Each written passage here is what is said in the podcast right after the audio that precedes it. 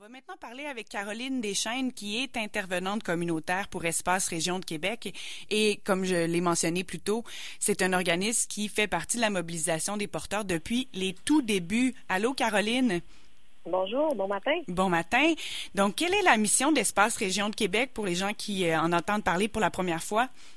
Oui, euh, dans le fond, Espace Région de Québec a comme mission de prévenir toutes les formes de violence faites aux enfants. Donc, euh, on parle de violence physique, violence verbale, psychologique euh, ou sexuelle, aussi d'intimidation, de négligence ou encore d'exposition à la violence conjugale.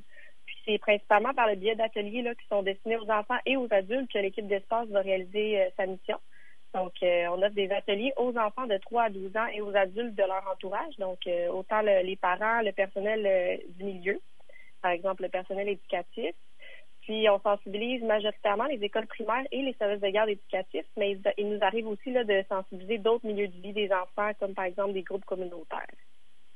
Et quel droit spécifiquement euh, défend euh, comme porteur euh, Espace Région de Québec? Oui, ben, on est, nous, on est membre de la mobilisation depuis 2009, puis on, défend l'article 19 de la, Convention relative aux droits des, de l'enfant et des, des Nations unies. Donc, euh, je peux vous la citer. C'est les États, la collectivité et les parents prennent des mesures appropriées pour protéger l'enfant contre toutes les formes de violence, d'abandon ou de négligence, de mauvais traitement ou d'exploitation, y compris la violence sexuelle. Donc, euh, c'est vraiment nous, à travers euh, les ateliers qu'on donne, qu'on peut défendre ce droit-là. Puis on sait qu'avec la pandémie, euh, puis le confinement, ça a amené, euh, en fait, ça a accentué euh, certains problèmes dans, les, familles plus vulnérables.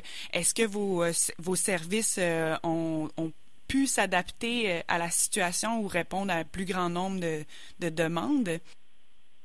Oui, c'est une bonne question. En fait, ben, c'est ça en mars dernier, quand la pandémie a débuté.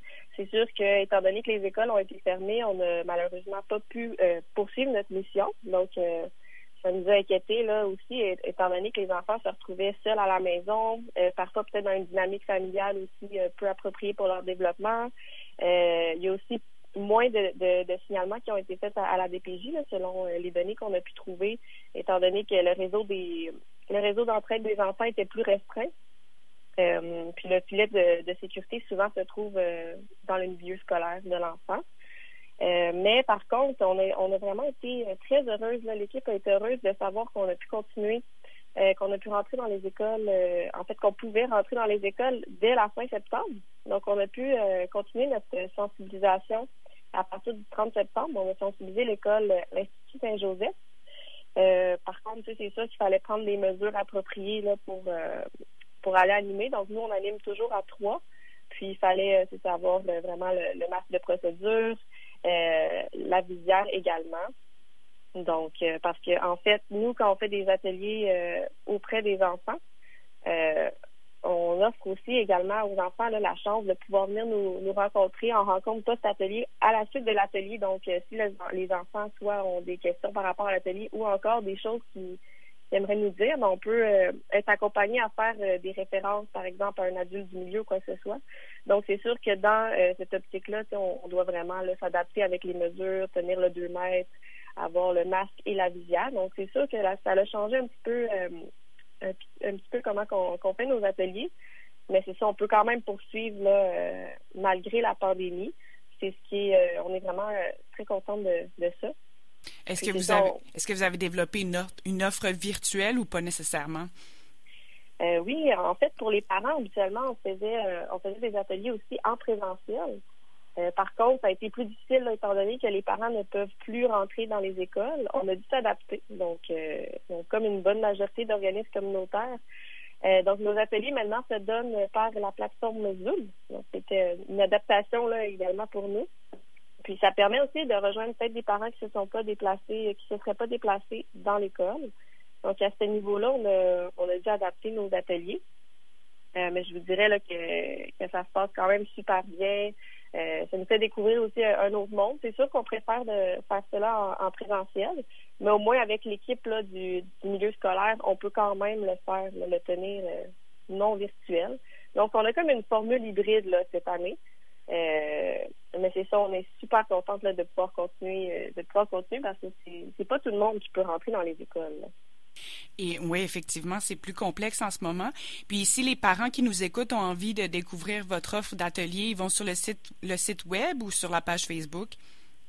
En fait, c'est disponible euh, sur notre site web et sur notre page Facebook, donc euh, Espace Région Québec. Donc, ils vont pouvoir voir là, euh, comment qu'on aborde, qu'est-ce qu'on aborde pour dans les ateliers pour les enfants. Aussi, toutes nos coordonnées si jamais ils sont intéressés à recevoir espace dans un milieu.